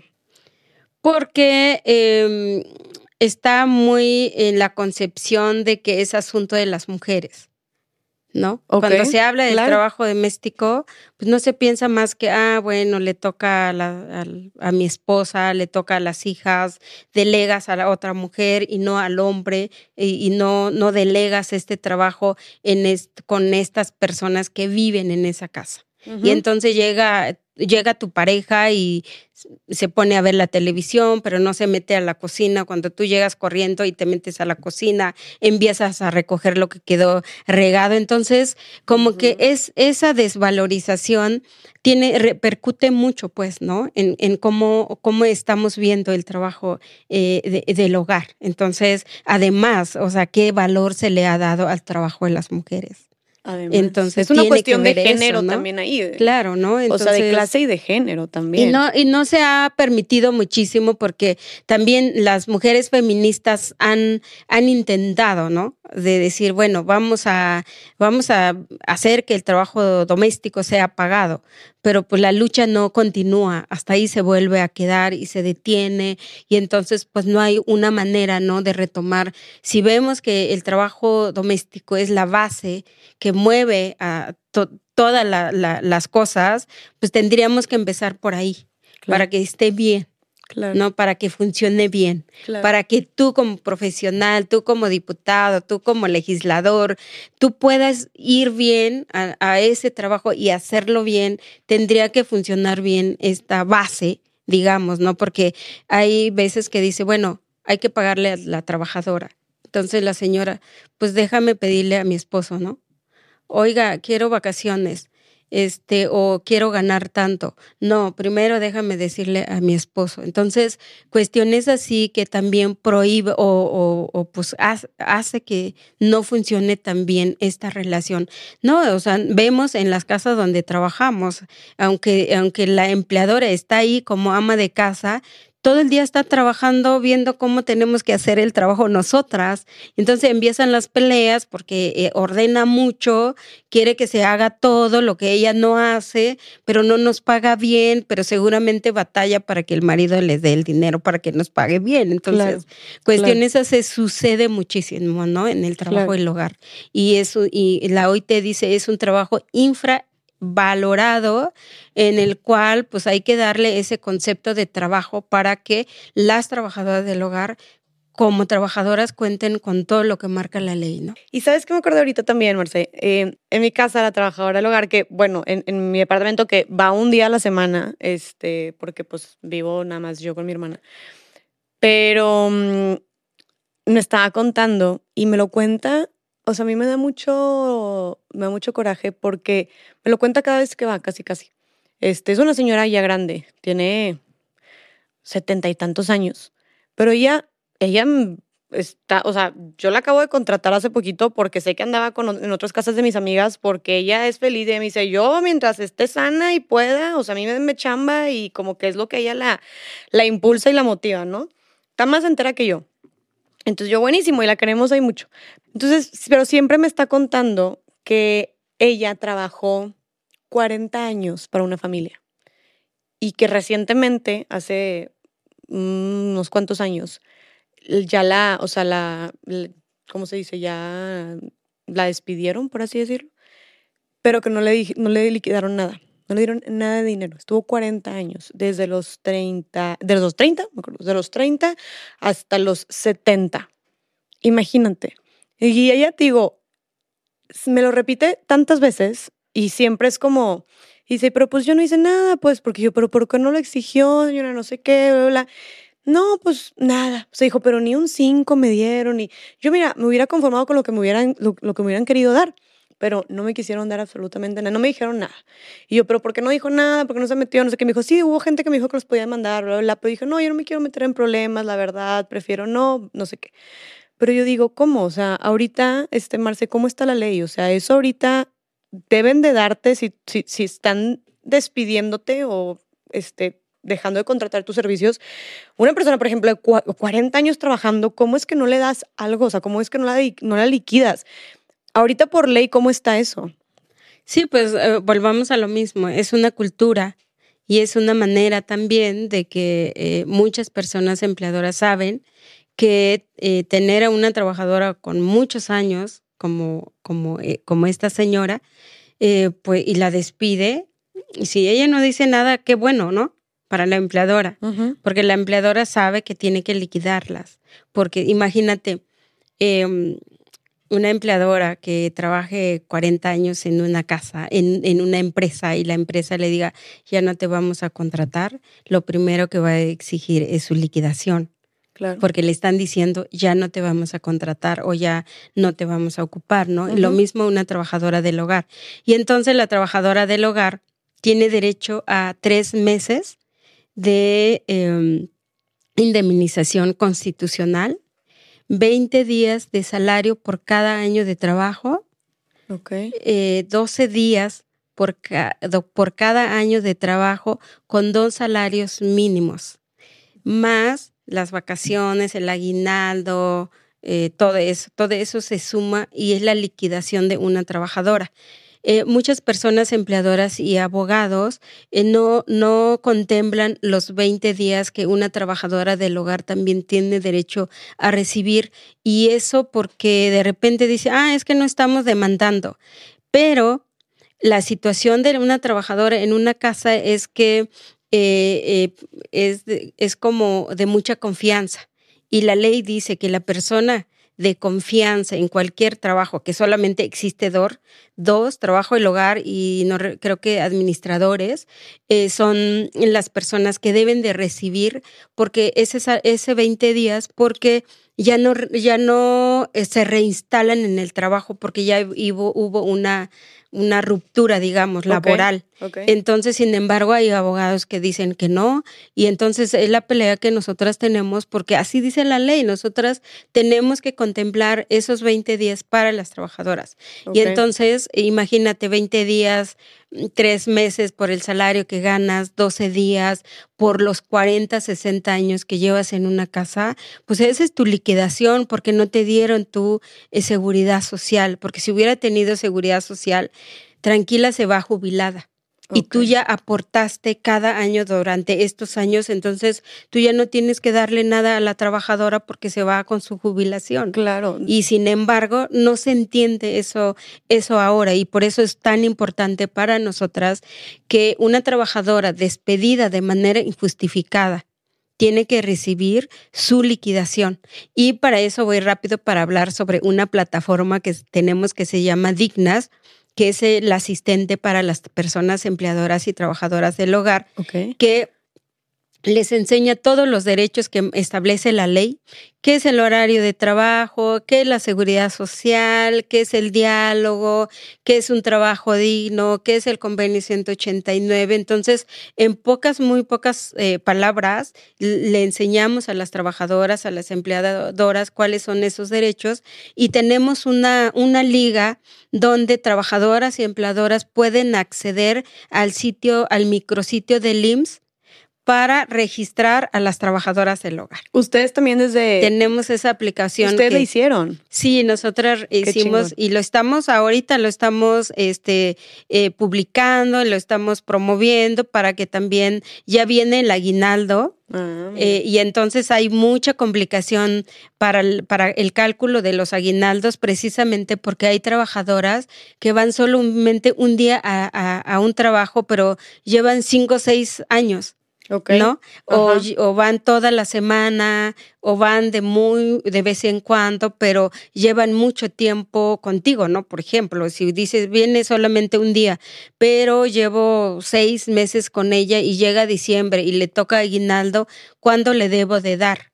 Y entonces tú pones dignas, pones la fecha que entró la fecha que le estás haciendo ese cálculo, el pago que le estás dando a la semana, inmediatamente te arroja cuánto le tienes que pagar de manera proporcional y nadie estaba usando de nadie porque así está calculando la, ley en la calculadora. Entonces, esa es la aplicación que se llama Dignas y lo pueden bajar en los teléfonos Android. Wow, neta, mis respetos. Qué chingón. O sea, eso es utilizar la tecnología para dignificar tal cual a las personas. Qué padre. 100% lo voy a utilizar porque claro que tengo esa duda. Este, no, si llevo como unos que cuatro meses este, con esta señora eh, y, y sí, viene una vez a la semana. Entonces, claro, se acercan a aguinaldo, se acerca diciembre para toda la gente. Sí, además si la, si, la señora decidiera, ¿sabes qué? Ya no quiero trabajar, ya me voy a ir, ah, órale, te calculamos el finiquito, porque cuando ella tiene menos de 15 años y dice me voy, ya no quiero trabajar aquí, agarras dignas y pones finiquito y ya te arroja el finiquito. Pero si tú le dices, ¿sabe qué señora? Ya no te voy a ocupar, así que órale, ya no tenemos una relación, te vas a la calculadora, pones liquidación, y entonces le pagas sus tres meses, le pagas lo proporcional, no, no todo como estuviera muchos años más, y ya te arroja el pago que le tienes que hacer. Y muy justo, ¿no? Eso también en Dignas. Sí. Qué revolucionaria herramienta, me encanta. O sea, para todo lo que tengamos de dudas de qué le tenemos que pagar de diferentes temas o servicios a las, a las trabajadoras del hogar, con Dignas lo podemos checar, para que sea de manera justa y digna. Me fascina, porque justo esta, esta, esta señora me, me dijo a mí, cuando me estaba contando todo esto, me dijo, y fíjate, un, un amigo, no sé quién, este me dijo, le, le hizo el cálculo de cuánto, cuánto me hubiera tocado si me hubieran liquidado. Y eran más de 300 mil pesos, me dijo. Así. Y yo, ¿qué? Le dije, es una la nota. Le dije, señora, vas, ¿sabes? O sea, de que cómo, porque le, está, le habían ofrecido ayuda, te digo. Y, digo, también me dijo que luego ahí los abogados como que se quieren transear. La verdad no sé, pero le dije, ¿por qué no? Porque no hizo nada, te digo, fue hace ya algunos años. Sí, es que, es que hay mucho desconocimiento. Y si tú, eh, o sea, de por sí la trabajadora tiene desconocimiento, va con un abogado o el administrador de la, de la familia, le hace el cálculo, no lo hace bien, no está pensando en la situación real de las trabajadoras del hogar está pensando en general de, los, de las personas trabajadoras y no es así. Hay los derechos no cambian para las trabajadoras del hogar. Hay condiciones que sí, por ejemplo, en, en una oficina, pues no, no cuidas niños, no lavas, no planchas, no cocinas. Claro. esa es la diferencia. Pero en los derechos no hay diferencia. Entonces, la, y, pero en las trabajadoras del hogar por la cuestión de que va un día, dos días, o está de entrada por salida, o vive en la casa. Entonces también esa es la diferencia y bajo esa diferencia tienen que pensar en los cálculos de las trabajadoras del hogar. Pero ¿sabes qué fue lo que a mí más me impactó de todo esto? Y algo que se me quedó mucho porque, o sea, fue la respuesta de esta señora cuando le dije eso de que, ¿por qué no hizo nada? ¿Sabes qué me contestó? Me dijo, pues ya, me dijo, a mí no me gusta meterme en problemas. Y me dijo, pobre nací, y pobre me voy a morir. Y esa fue su respuesta. Y creo que, bueno, ¿tú qué piensas de esto para eh, empezar? Eh, ¿Tú qué dices en eso? Eh, la trabajadora responde así, como, como con su dignidad. Porque, por ejemplo, si yo me voy a pelear por mis derechos, tú eres la que sabe más que yo. Y tú deberías de darme lo que me toca, lo que me corresponde por ley. Imagínate que que, que tú fueras a pelear con la empresa por tus derechos y la empresa diga, pues no hiciste nada acá. La empresa, eh, hay empresas que no te van a pagar lo que tú estás exigiendo y saben a quién le hacen esa cuestión, ¿no? Entonces, eh, y la trabajadora dice, bueno, en ti queda. Sí. ¿No? Yo, yo soy pobre, Eso fue lo que dijo. tú con tu dinero y pues ojalá te rinde, ¿no? No, y dijo Y de repente, de repente la trabajadora del hogar se queda con y dice, no quiero problemas. Eh, y, y, y, no quiero problemas porque pues es, no me lo van a pagar. Y más pensando que eran 300 mil pesos. Claro. Entonces, no, nunca, o sea, las trabajadoras dan por hecho cuando empezamos a calcularles y les decimos, oye, mira, hay que hablar con la empleadora, ¿no? Decirle que esto te toca, cuánto te debe, te puede pagar de eso. Tampoco le estás pidiendo todo, ¿no? Sino más bien siempre se empieza con una negociación de lo que te toca y entonces ella sabe y conoce por los años que ha vivido con una familia así, entonces dice, no, o sea, no, me lo van a dar. Entonces, ¿para qué le peleo? Y entonces, pues no hay nada que hacer. Cuando una trabajadora también te dice eso, porque pues tampoco nosotras vamos a obligar, es, es bajo lo que ella decida, porque sabe con qué familia trabajó, sabe si tiene, sabe si no tiene, entonces también respetamos esa parte de las trabajadoras, pero sí hay que concientizar a la persona empleadora y por eso eh, eh, insistimos mucho que ya comiencen a darle seguridad social para que no tengan que pagar tanto dinero y, negar después ese derecho a la trabajadora. Y sabes que también creo que esta respuesta que me dijo tiene mucho que ver con lo que tú decías al principio, de que muchas trabajadoras ya están como, tal vez no se sienten merecedoras de, o sea, como ya están conformadas con, pues es que nunca he tenido derechos o nunca he tenido este trato digno. Eh, nunca me han dado X o Y, entonces ¿por qué ahorita habrían de hacerlo? Entonces mejor, pues ni para qué pierdo mi tiempo o no vale la pena. O tal vez hasta ellas no se terminan de creer de que es algo que tienes, te tienen que dar, o sea, es algo que mereces. Pero como dices tú, si hasta tú sola estando en un trato no digno, hasta como dices, bueno, y te conformas, pues tal vez también pueda ser, o sea, tal vez esta respuesta que me dijo esta señora también puede ir un poquito relacionada con eso, ¿no? Que dices, bueno, pues ya, o sea, esto es lo que me tocó. Ajá, se conforman y como ella fue muy clara, ¿no? Pues así nací, así voy a estar y pues voy a luchar todo el tiempo porque ella eh, eh, son, son mujeres que vienen con, con mucha pobreza. Pero también la gente se aprovecha de ellas. Claro. ¿No? Entonces. Eso. Simplemente, ¿no? Entonces, Marce, quiero que quede muy claro, porque aquí, mira, nos estás tú ilustrando, informando de manera espectacular. Entonces, ya dijiste varios derechos que tienen las trabajadoras del hogar. Yo quisiera como recapitular y que nos vayamos así, este, resumidamente, como una trabajadora del hogar merece tal, tal, tal, tal, tal, ya por ley, con todo el trabajo que has hecho tú con tu centro y todas las mujeres que trabajan contigo, que hacen un trabajo espectacular, todo lo que han logrado, dime por favor, ¿qué derechos tienen hoy por hoy las trabajadoras del hogar por ley? Claro, eh, primero comencemos que em, ya las leyes cambiaron, ¿no? La Ley Federal del Trabajo establece todos los derechos para las trabajadoras del hogar. Debemos de saber todo el mundo cuáles son esos derechos porque lo ejercemos todos los días en nuestros trabajos. Pero olvidamos que la trabajadora del hogar también tiene o simplemente dices, ah, pues es, es una casa, no hay por qué pagarle derecho a las trabajadoras. También en el 2021 se se ratificó el convenio 189, que es la norma internacional que cuando se se ratifica en un país, automáticamente es, es una ley, digamos. Y ahí establece también eh, pues los derechos, ¿no? Para las trabajadoras del hogar, pero ya en lo mismo, pero en el ámbito internacional por la Organización Internacional del Trabajo.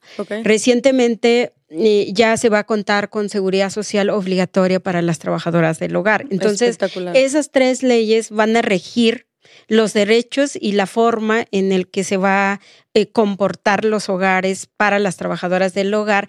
Además, hay un convenio que es el convenio 190 que, que también trata todo el tema de la violencia en el, en el lugar del trabajo. Es que y vamos, A, vamos a usar ese, ese, ese convenio para todos estos tipos de violencia que viven las trabajadoras del hogar. Además que es un convenio muy importante para todas las personas trabajadoras en todos los espacios. Oye, abuso psicológico, explotación, abuso sexual, también ¿Qué, tanto acoso y abuso sexual también sufren las trabajadoras Imagínate que nosotras eh, antes para participar en, en, la Organización Internacional del Trabajo, en la discusión de este convenio, hicimos un, un, un estudio, un, un, grupos grupales en cinco países de América Latina y encontramos 17 formas de violencia que viven las trabajadoras del hogar y donde tienen más peligro de violencia en el hogar. Por ejemplo, hablan de la cocina, hablan del baño o de las recámaras y entonces reconocen que desde que la señora cómo le, cómo le ordena que haga un tipo de trabajo con mala gana, para ellas es violencia. Y entonces hay que considerar eso, ¿no? Desde donde él siente las trabajadoras del hogar denigradas por cómo les tratan, cómo les dicen y eso. Y entonces, em, este, este, este convenio para nosotras es importantísimo y ya se ratificó en México. Entonces, eh, es, esas son herramientas que vamos a utilizar para hacer valer los derechos de las trabajadoras del hogar, ¿no? Claro. Entonces, ¿cuáles son esos derechos de las trabajadoras del hogar? Primero, em, contrato de trabajo. Por escrito debe de ser y pueden encontrar ese contrato en nuestras páginas en www eh, .case.org.mx. Ahí están los contratos que es de planta, entrada por salida. También pueden encontrar un tabulador de salarios donde hemos especificado por categoría cuánto vale cada trabajo que va a realizar la trabajadora conforme a su nivel de conocimiento y también la demanda que tenga una empleadora, ¿no? Por ejemplo, quiero solamente limpieza y cuánto vale, ¿no? O quiero que sea chef o quiero que sea una persona que sepa poner eh, cuidadora, pero que sepa poner medicinas, hacer... Eh, eh, dietas para las personas enfermas, entonces pueden usar este tabulador de salario que también lo pueden encontrar en todas nuestras redes sociales. Ahora sí que nos están dando todas las herramientas ¿eh? para y, no andar con cosas. Y otro de los derechos ¿no? de, que tiene la trabajadora del hogar, esto que hablábamos, ¿no? Una jornada de trabajo de ocho horas y si eso no es tan posible dentro de los hogares, se tiene que otorgar las horas intermedias de trabajo, que son tres al día y salida a partir de mediodía de los sábados. Y entonces, y la trabajadora que va de planta es, es ocho horas de trabajo. Y, entonces, perdón, ajá. Eh, son ocho horas de trabajo. Además, tienes que contemplar las vacaciones a través de un, a partir de un año de trabajo, seis días al segundo año le vas aumentando dos días. También tenemos tablitas donde te enseñamos cómo funciona. Si tienes una trabajadora que va un día a la semana, pero ya lleva un año y, dices, pues a ella no le toca seis días, le toca de manera proporcional y quizá le tocará cinco o seis horas, pero lo tiene, pero tiene derechos. ¿No? Eh, eh, vacaciones, prima vacacional, aguinaldo, horas extras, ¿no? Prima dominical o como dijiste. Eh, prima vacacional, que es los seis días de vacaciones o los días que le toca por los años que bien tiene, más el 25%. Si trabaja los domingos, porque sale cada 15 días, le tienen que pagar el doble de salario más la prima dominical. Buenísimo. Sí, entonces son esos. Y además, el trato digno, ¿no? no puedes violentar a las trabajadoras con nombres despectivos o hablar mal por su vestimenta o porque no habla español o porque son indígenas, porque, pues, porque es de otra, otra opción, por ejemplo. Entonces, tenemos que cuidar toda forma de tratar a las personas como quisiéramos que nos traten también. Buenísimo, tal cual así como dijiste. También algo que me, que me quedó mucho es que dijiste que para las, qué fuerte, para las trabajadoras, estas 17 tipos de violencia que dices que, que identificaron que sufren las trabajadoras del hogar. Dices que, por ejemplo, si la empleadora les habla o el empleador les habla mal, este, les ordena que hagan algo de una manera como despectiva o muy autoritaria, que esto puede ser también un tipo de violencia, porque dices que ellas se sienten mal, o sea, sienten como si, como si las estuvieran haciendo menos, ¿no? O como si está este nivel de superioridad. Justo te quería preguntar como, tú que convives tanto con tantas trabajadoras del hogar, conoces sus realidades, conoces este, por lo que están pasando, ¿qué podrías decir tú que ¿Qué es lo que, por lo que más sufren las trabajadoras del hogar? Las trabajadoras del hogar sufren más eh, esta violación de sus derechos. No pagarles bien, no darles buena alimentación por todo el tiempo que están trabajando, eh, este maltrato laboral y acoso laboral que tienen por parte de las, de las mujeres y hostigamiento sexual, violación que tienen por parte de los hombres. Y entonces las trabajadoras del hogar, simplemente si va una trabajadora y dice, por realizar este trabajo eh, cobro 500 pesos, pero tú le dices, no, eso es mucho, no te puedo pagar tengo 300 si quieres. Entonces ella toma el trabajo porque tiene necesidad, pero eso no vale su trabajo. ¿No? Entonces, eh, creo que es importante también pensar en eso. O que alguien diga, es que nada más es limpiar, nada, es una casita de, de 40 por, por, por 80, ¿no? Entonces, pero sí, en México no es como otros países donde los, esos, países del primer mundo está súper limpio y nada está sucio porque pues, la, que, la persona que vive ahí cuida mucho porque no tiene quien le limpie. ¿No? Cuesta más caro eh, que alguien limpie ese, esa casa. Entonces, y en México y en otros países de América Latina, no, es muy sucia las casas, es mm, eh, mucho trabajo que hay que hacer, eh, viven muchas más personas, en una casa llegan visitas y tienes que hacer doble o triple veces ese trabajo lo mismo o te contrataron para dos personas, pero cada rato, cada rato o cada ocho días tienes eh, visitas y no pagas horas extras o no pagas ese, ese trabajo que aumenta para una trabajadora. Entonces, pues hay muchísimas cosas que hacer, pero las trabajadoras del hogar, por ejemplo, eh, prefieren un trato digno, ¿no? Que, muchas nos dicen, ¿sabes qué? O sea, trata muy mal. Y aunque me pague 500 pesos, no, no me gustaría estar ahí, ¿no? Ah, o sea, aunque les paguen lo, lo, justo, como que lo que les duele es cómo las tratan. Cómo las tratan. ¿Qué era lo que te, quería preguntar? O sea, con todos estos, con todas estas eh, faltas a su dignidad y a sus derechos y todos estos malos tratos, tú que tienes tanto contacto también con tantas trabajadoras, ¿cómo se sienten ellas? O sea, ¿cómo se te dicen que se sienten? Pues hay muchas, las trabajadoras sienten, se sienten eh, denigradas en muchas formas, eh, hablan que es muchísimo trabajo y no hay, no hay, este, pues no hay em, trato, ¿no? Justo. Em, hay personas que tienen problemas en el trabajo y llegan y se desquitan con la trabajadora o simplemente repercute mucho, por ejemplo, ¿no? Decir, ah, pues es que el señor de repente llegó y dijo, no, ya te voy a ocupar y está enojado, que porque no sé qué. Y le digo, pregúntale por, porque pues eso despide un justificado pues ya empieza, busca, habla y todo. No, que no me va a pagar porque lo despidieron en el trabajo.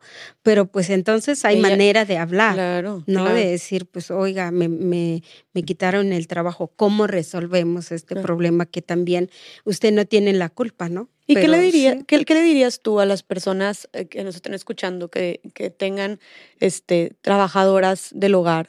Em, a los empleadores y a las empleadoras, ¿qué le dirías a esas personas que tratan mal a las trabajadoras del hogar y que no cumplen con sus derechos, que te están escuchando? Eh, pues creo que deben de tener más empatía, ¿no? Con, con las trabajadoras y que, que, el trabajo del hogar es muy, eh, muy pesado, es un trabajo que nadie le gusta hacer y entonces si tienes un poquito de recurso, contratas a alguien, entonces eso hace que las trates mal, este, no, le, no le des todos los derechos que ella quisiera eh, tener y entonces te va mal porque pues no estás cumpliendo eh, eh, lo que marca la ley y la trabajadora del hogar conoce esos derechos, te lo va a exigir, entonces te va a molestar mucho porque no te está alcanzando. Entonces tú no eres una persona que va a poder contratar a alguien para que haga el trabajo que quieras, ¿no? En, en, en, tu, en tu hogar, ¿no?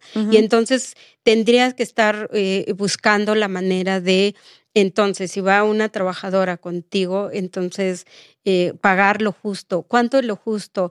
Bueno, métete a nuestras páginas, encuentra nuestro tabulador, busca cuáles son esos derechos que tiene la trabajadora del hogar y entonces revisa tu economía para ver si eres capaz, ¿no? De cubrir eso que te está diciendo la ley, porque pues estamos en otro momento y pensamos que alguien nos va a contratar porque tiene la manera de pagarnos y entonces si tú contratas a alguien, la persona que va contigo automáticamente está pensando que va a tener un trabajo em, constante y te va a pedir sus derechos, te va a pedir las vacaciones y esto, y tú, tú cuando tú em, no viste tu economía para contemplar un pago extra, pues ya, ya te complicaste. Claro. Porque no vas a poder al tercer día, al cuarto día, ya vas a despedir a la gente y la persona va a pensar, pues me despidió injustificadamente. Y la ley dice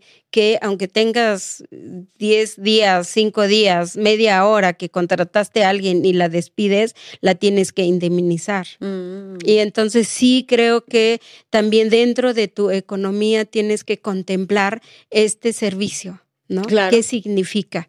¿No? Y desafortunadamente, pues no todo mundo podemos contemplar a alguien porque pues también el salario en México y nada que ver, que mucha gente nos dice, pues yo ni yo tengo seguro, ¿cómo voy a tener para darle a la trabajadora? Ni yo tengo un salario justo, ¿cómo le voy a pagar a la trabajadora? Entonces, si no tenemos eso, no podemos contratar a alguien. Mejor no contrates. Pues mejor no contrates. No se trata de pagar con la misma moneda que te están pagando. Exactamente. Y además, la trabajadora, la de la trabajadora trabajadora tiene como esa expectativa. Y entonces también tú tienes que hablar con la trabajadora, mire, no tengo mucho recurso, esto es lo que puedo pagar, cómo podemos resolver, puedo, puede, eh, porque también hay gente que dice, no, es que, ah, gana 300, que venga media, media jornada y la pago 150.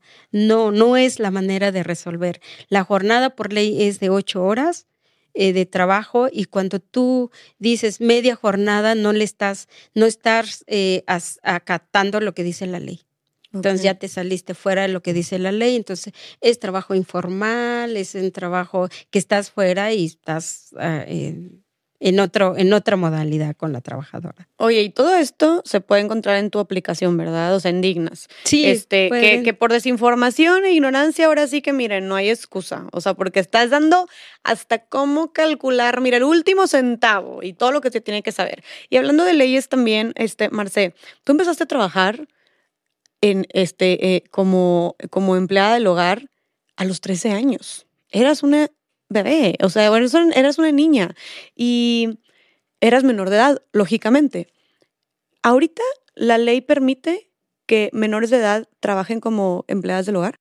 Bueno, nuestra, nuestras leyes generalmente permite a los 14 años. Okay. Pero dice también el horario que debe de trabajar una, una trabajadora menor y además tiene que tener permiso. En el trabajo del hogar, pues contratan a muchas niñas, van a los pueblos, traen a niñas o le dicen a los papás, me la llevo, le doy educación y a la mera hora es puro trabajo y ni estudiaron, ¿no? Ah, también pasa eso. Sí, o sea, como... Sí, claro. O cuando, cuando estamos diciendo, así debe ganar la trabajadora, entonces lo que, lo que piensa la gente, muchas personas piensan, ah, bueno, voy por la que conozco en el pueblo, este, que me den sus niñas, este, allá no tienen cómo mantenerlas, entonces yo puedo acá, entonces empieza como esta explotación. Ya se creen con la tener derecho a que siga la trabajadora o, las niñas estudiando, ¿no? Entonces, por ejemplo, tenemos recién una niña de, de, de 14 años que es de Puebla,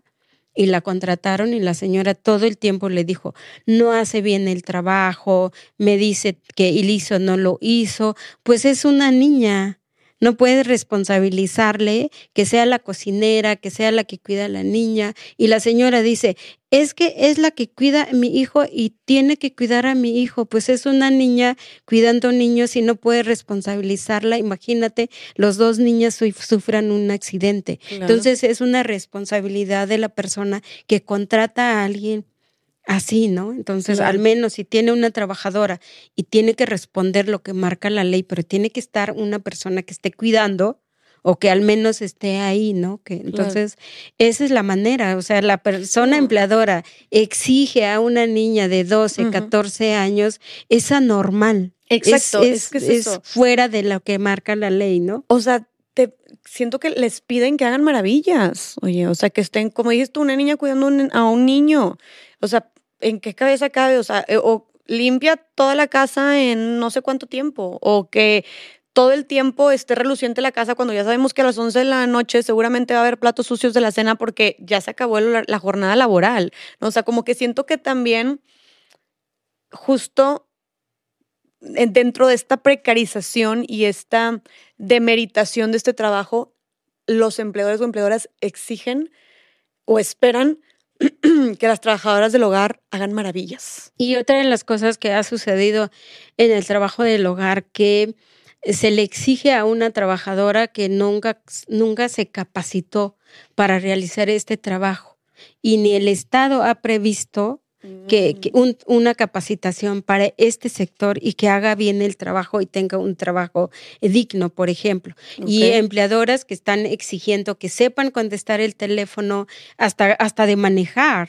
No me... Entonces, exige Oye, cuidar mucho, a un niño, ¿cómo? O sea. Y exige mucho pero no, no, se está dando cuenta que para este trabajo también se necesita preparación y las trabajadoras del hogar se han valido de las experiencias que tienen por los años que llevan trabajando, pero ¿qué sucede ahí? Desvalorización, maltrato, no pago de, de seguridad social, por lo que no van a tener pensión. Y para eso también voy a, un, a una otro proyecto que nosotras tenemos, respondiendo toda esta necesidad en las trabajadoras del hogar. Cuando surge CASE, uno de los proyectos que teníamos era crear la primera escuela de capacitación para las trabajadoras del hogar, pero pues sin recursos o sin muchas eh, eh, formas no, no podíamos eh, concretar ese proyecto. Y ahora poco a poco estamos concretando y recientemente vamos a poner una casa donde vamos a profesionalizar a las trabajadoras en las técnicas del trabajo del hogar para que cobren lo que vale su trabajo y se reconozca su trabajo como, bien remuneradas. Y que se lo reconozcan ellas, ¿no? Como que sepan que esto es toda la preparación que yo tuve, me tuve que preparar, tuve que aprender, tuve que estudiar, tuve que practicar, pues mínimo, o sea, que tengan esta seguridad de ellas de también exigir lo que merecen, ¿no? Y no aceptar menos. Me parece espectacular esta preparación y porque sí, a ver, te pones a pensar y, oye, a ver, o sea, por favor, no, todo el mundo, o sea, es, tiene su chiste, gran chiste, el, el, cocinar, el lavar un baño, el lavar una regadera, el este, saber cómo limpiar o fregar bien un piso, una pared, o sea, es, es, todo un tema, ¿no? sí, además es, eh, además, em, hay, hay, lugares donde colocan las trabajadoras del hogar y no, no conocen sus derechos, Em, les cobran mucho a las personas empleadoras y realmente pues no son, no son eh, no son lugares que defiendan estos derechos de las trabajadoras, pero que también ¿no? les enseñen a las personas empleadoras pues esta, esta, es establecer una buena relación con, los, con las trabajadoras del hogar. Entonces, esta casa próximamente lo vamos a estrenar para capacitar. ¿Cuándo piensan estrenar la casa de capacitación para las trabajadoras del hogar? Pues ya en este mes, eh, cumpliendo los 22 años, entonces vamos a, vamos a empezar a, a, capacitar a las trabajadoras del hogar de manera presencial. Esperemos que... ¿En Ciudad de México? Sí, en la Ciudad de México.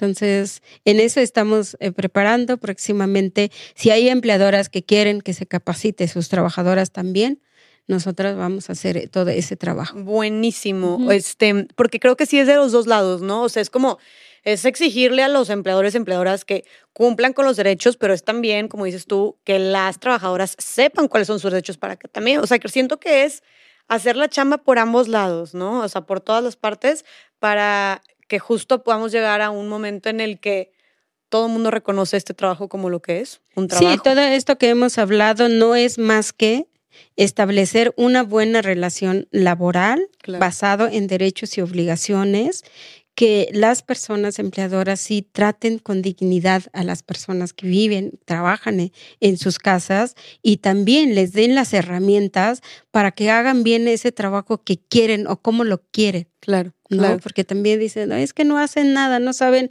hacer nada, pues páguele un curso porque esa trabajadora sabe trabajar, por, porque aprendió en las distintas casas y no va a hacer el trabajo tal cual como usted quiere, ¿no? Claro, y para eso van a tener también ustedes esta, esta casa. Oye, Marcelina, has hecho un trabajo espectacular, me queda claro. Desde hace, ¿cuánto dijiste que tienes en este activismo? 22 años. 22 años. Pero yo quisiera saber, ¿qué es lo más difícil que te ha tocado vivir a ti en todo este activismo por las trabajadoras del hogar? Pues eh, lo más difícil es que eh, justo lo que estamos diciendo, que las trabajadoras del hogar tomen conciencia del valor que tiene su trabajo, de hacer respetar sus derechos y también por de, poder establecer este diálogo de ponerse de acuerdo con las personas empleadoras. Y, eso consiste en que tienen mucho miedo las trabajadoras a perder el trabajo, mm. a que las señoras les van a decir, claro que no, estás como loca, o sea, tú no trabajas en oficina, mi casa no es oficina.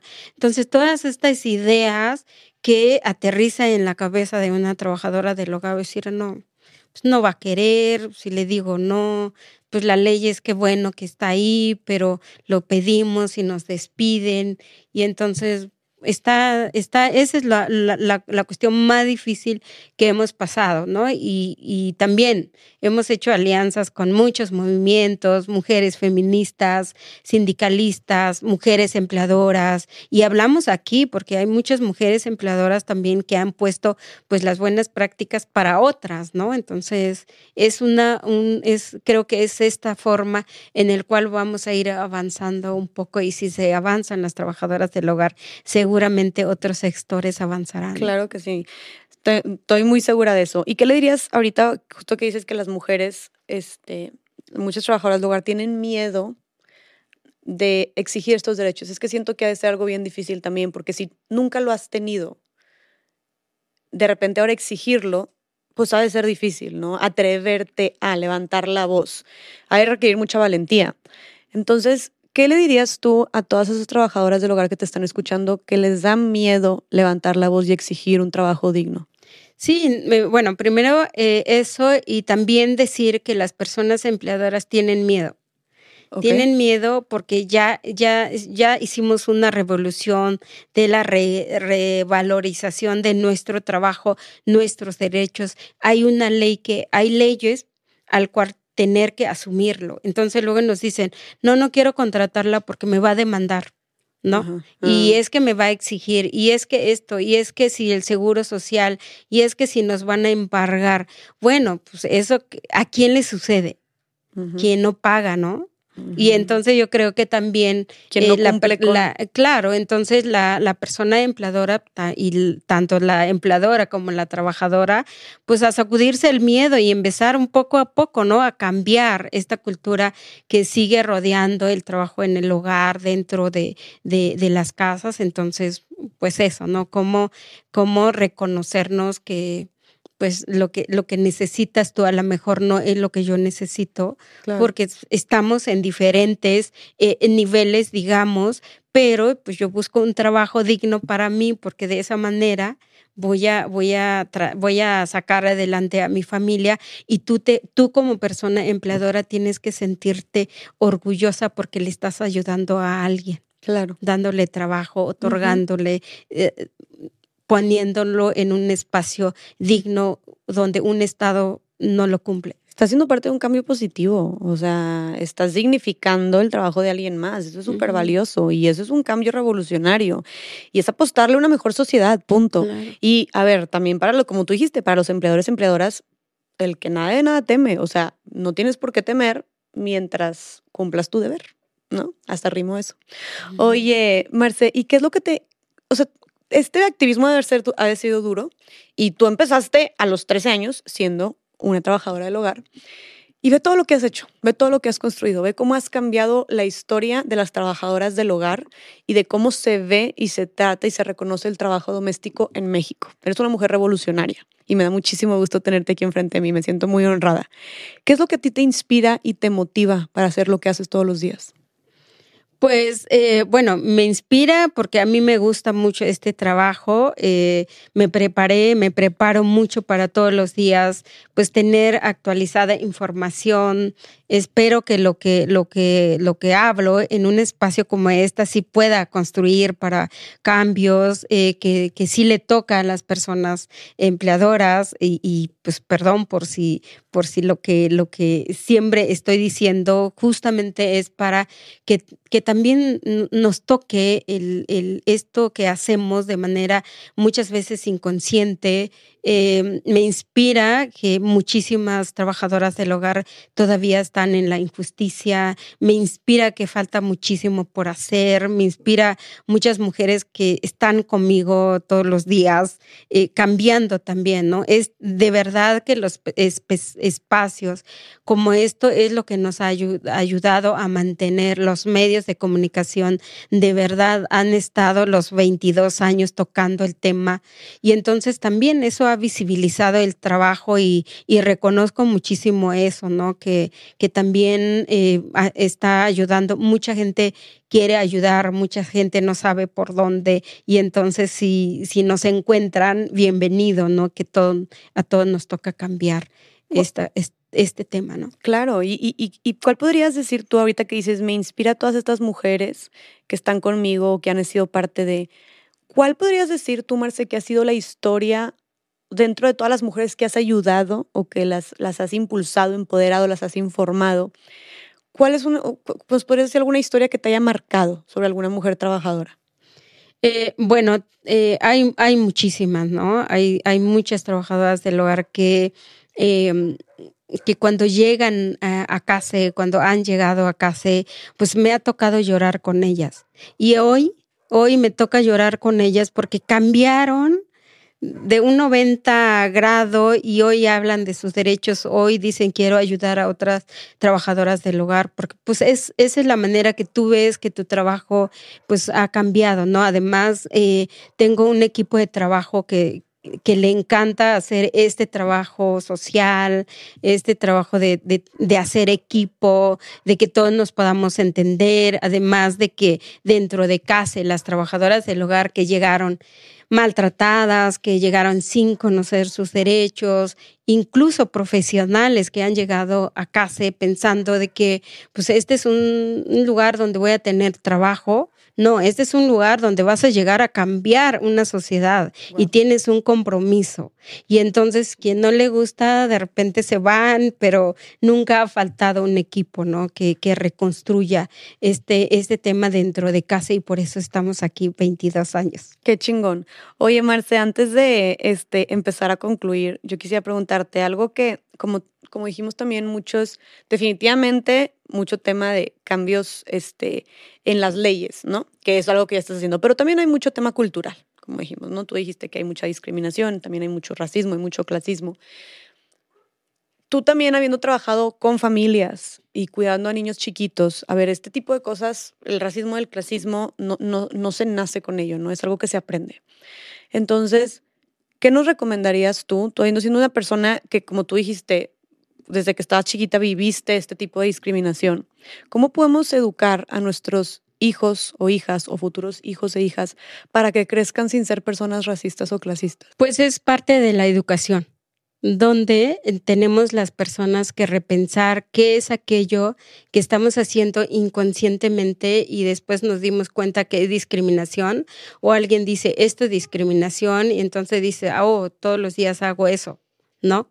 Eh, cuidar, ¿no? Que, la que, que, tu hijo, que es el primero que tiene contacto con una trabajadora del hogar, pero le está pellizcando, le está dando la patada o te está diciendo eh, algo que vas y regañas a la trabajadora, pero crees más a tu hijo que lo que te puedan decir los dos. Entonces la trabajadora quedó fuera de, tu, de, de lo que tú, ¿no? Puedas, puedas entender. Claro.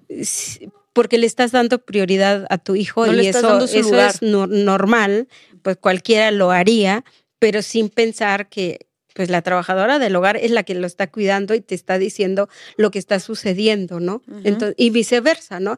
Entonces yo creo que también es, es mucho estar educando a la no discriminación, al no clasismo. Imagínate, ¿no? Que una, una trabajadora del hogar que tiene un niño y, lo lleva al trabajo y que tiene la misma edad que tu hijo y están conviviendo sin medir eso, sin la clase, están creciendo juntos, están jugando juntos y crecen y tú eres la persona que separa eso y entonces tu hijo va a la universidad y el hijo de la trabajadora sigue siendo, sigue siendo en la escuela pública, que no tiene nada de malo, pero la persona, las personas es quienes lo, lo, lo hacemos evidencia. mucho, ¿no? Entonces, Quienes impulsamos esta división. Y entonces ese niño que fue a la universidad, pues seguramente ya no se va a encontrar con el niño que sigue en, en, otra, en otra escuela. Entonces, esa, estas cuestiones que lo marcan mucho las personas, pues hace que no vas a tener un futuro, un niño mm, sin que discrimine claro. o clasista o cuestiones así. Entonces creo que la educación tiene que estar ahí, ahí adentro todos los días, tocando la situación, cómo, cómo educo la trabajadora del hogar también, hasta, hasta dónde también puede, porque también educa a tu hijo. Claro. Y, su, con su cultura, y, y, no puedes negar esa cultura que es de todos, pero simplemente nosotros dijimos, bueno, esta cultura no es, la mía. Es bien fuerte eso. La trabajadora del hogar también educa a tu hijo. Claro, ¿no? Y, que, y, y creo que algo súper importante también que podemos agregar es, a ver, tu hijo también lo educas con el ejemplo. Entonces, además de directamente decirle, mostrarle, o sea, educarlo a no hacer distinción, lo que me dijiste, nunca lo había visto así, tienes toda la razón, o sea, como muchas trabajadoras del hogar llevan a sus hijos o a sus hijas a estar ahí, a, a que las esperen o incluso viven ahí con ellos. Entonces, como si ni siquiera los, luego tú puedes tener tus propios hijos o hijas y ves que se llevan bien y que son amigos, son amigas, platican, bla, bla, así, ahí podemos ver cómo estas distinciones, o sea, no es algo natural y cómo los niños y niñas sí se pueden, sí se pueden llevar y pueden ser de diferentes contextos y realidades, pero para ellos no hay ninguna diferencia. Entonces, como permanecerlo y mantenerlo así, pero creo que como lo que decía es que tu hijo o tu hija vea que tú no eres racista, que tú no eres clasista, creo que es una manera muy poderosa de no hacer que tu hijo sea clasista o racista, ¿no? O sea, que, que vea que tú no haces distinciones, que tú no le hablas mal a la, a la, trabajadora este, del hogar, vea que tú no estás excluyéndola este, de alguna manera, que, les, que la, la, tratas con dignidad y le hablas bien y respetas sus horarios. O sea, siento que con este, o sea, predicando o educando con el ejemplo es la mejor manera en la que podemos eh, criar eh, futuras generaciones de hombres, de mujeres que empiecen a romper todos estos tratos, todas estas ideas que tanto daño nos han hecho de división, de, discriminación, de marginación, etcétera, ¿no? Entonces creo que también eso, predicamos con el ejemplo. Eh, y, y bueno, Marcelina, más para recapitular, ya dijimos, obviamente parte del cambio en la educación y parte del cambio es este cumplir como empleadores, empleadoras, los derechos de, nuestros de, de las trabajadoras del hogar. ¿no? Está muy sencillita, o sea, muy clara la, la, la tarea. Pero ¿de qué otra manera podemos como sociedad en general aportar este cambio cultural para que se reconozca y se respete más este trabajo tan valioso que hacen las trabajadoras del hogar. ¿Qué podemos hacer las personas que nos están escuchando en lo individual, en nuestro día a día, para empezar a darle este, este respeto y esta visibilidad? Sí, creo que eh, hay, son, son cosas muy claras que no se quiere hacer es como, no sé, pero de repente se piensa que otorgar derecho, tratar dignamente o que la trabajadora viva ahí em, en tu casa, que no lo tuvo en su casa, como que, como que soltar un poco de privilegio mm, no, como que la trabajadora no, no merece, ¿no? Entonces, pensar que eso no lo merece una, una trabajadora del hogar porque pues tuvo peor en su casa. Entonces, ¿por qué aquí lo va a tener? ¿no? Como, como si, pues como aquí está menos peor, pues está mejor para ella. Pero eso sigue siendo, o sea, eso está súper poco digno y súper inhumano y está súper, o sea, está súper, ay, ¿cuál es la palabra? No sé, súper super despectivo, súper... Mm, sí, pues, muchas trabajadoras dicen denigrar. Ándale. O, sea, como que, ah, pues como aquí no te va, te, va peor, pues aquí, pero aunque no te vaya tan bien, pero te iba peor. Entonces, sí, no comes, tienes dónde vivir. La empleadora es muy clara, ¿no? Él dice, aquí come, no paga comida, aquí vive, no paga renta, aquí usa todo, entonces ¿por qué le voy a pagar 500 pesos? No, porque si usted es la, que necesita que esa persona viva en su casa, le tiene que otorgar una calidad, ¿no? De vida. Y entonces, y lo que ella cobra por su trabajo, es eso lo que tiene que ganar ¿no? Entonces, em, y, lo mismo, la, la, persona empleadora sí tiene que ir pensando, em, pues sí, en mi casa necesito cinco trabajadores, trabajadoras del hogar, entonces sí tengo para pagarle todo lo que le, le toca, sí tengo eh, el trato que le voy a dar, o sea, no diferenciar tampoco. Entonces, también hay muchísimas cosas que reflexionar, pero como el trabajo del hogar es, ha sido tan, tan invisible, el trato ha sido tan eh, fácil, digamos, de contratar a alguien porque tienen necesidades, entonces se maneja como sea, sin base a una ley, sin un contrato, sin seguridad social sin un trato eh, justo, ¿no? Entonces, eso ya, ya pasó, ya fue, ahora tenemos que vivir este cambio que nosotras estamos buscando, entonces todo el mundo tenemos que aportar. Me fascina, tienes toda la razón. Tú nos das las herramientas para hacerlo, para estarnos, para, para, calcular, para estar informados, para tomar acción. ¿Y qué último mensaje le darías, este, Marcelina, a las trabajadoras del hogar que te están escuchando ahorita?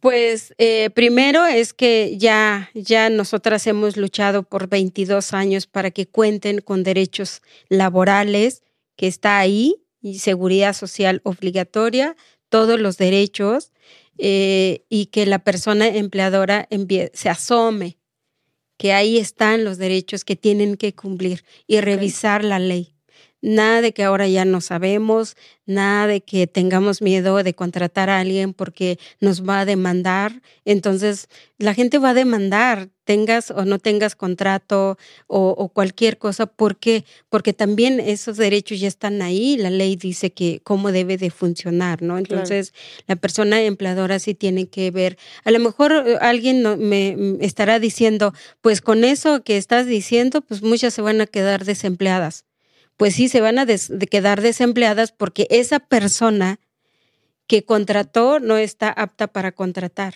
y por eso la va a desemplear. Pero si la va a desemplear, le tiene que liquidar los años que estuvo ahí, como lo dijimos al principio, ¿no? Entonces, es así las cosas. Y las van a desemplear de un trabajo no digno. Claro. Y que eventualmente esperemos y sigamos con esta, este, que sigan con esta lucha, que encuentren uno mejor, donde sí se les respete toda esta, todos estos derechos ¿no? y se les reconozca. Marcelina, em, no tengo palabras para agradecer tu tiempo, tu lucha y todo lo que has hecho. Este, creo que hablo en nombre de, de muchas mujeres cuando te agradecemos porque pues esta lucha es de, de, muchos frentes, ¿no? Entonces, este, lo que tú estás haciendo creo que requiere el doble, el triple de esfuerzo, de valentía, este, de ovarios también. Entonces, eh, gracias, gracias por todo lo que haces y creo que hay muchas trabajadoras del hogar que están agradecidas contigo infinitamente y las mujeres en general te agradecemos infinitamente por esta lucha, ¿no? Em, antes de empezar, antes de concluir, ahora sí despedirnos, que nos digas dónde te podemos encontrar en redes sociales y, también repetirnos las páginas o las aplicaciones y tu centro para las personas que quieran apoyarse con ellos. Sí, para asesoría eh, eh, al 5510 66 2703. Nos encuentras en las páginas, en nuestras redes, que es arroba MX nos puedes encontrar en Twitter, en, Facebook. Nuestra página donde tenemos muchos materiales que revisar es www.case.org.mx eh, y, la, aplicación lo pueden encontrar Dignas, asistente para trabajadoras eh, del hogar. Eh, y pues ahí estamos y pues les, les convoco a que sigamos luchando por la dignidad. Me fascina. Gracias por todo esto, Marcelina. Repito que para mí esto fue como una, y creo que para muchas personas, un refrescar de conciencia, este, una toma de conciencia más bien. Te agradezco porque también habemos muchas personas privilegiadas que tal vez desde nuestro privilegio no conocemos, no tal vez desde nuestro privilegio no conocemos muchas de estas situaciones, muchas de estas, o tal vez las vemos y, y no les damos la importancia o no las reconocemos como lo que son, discriminación, violencia, opresión.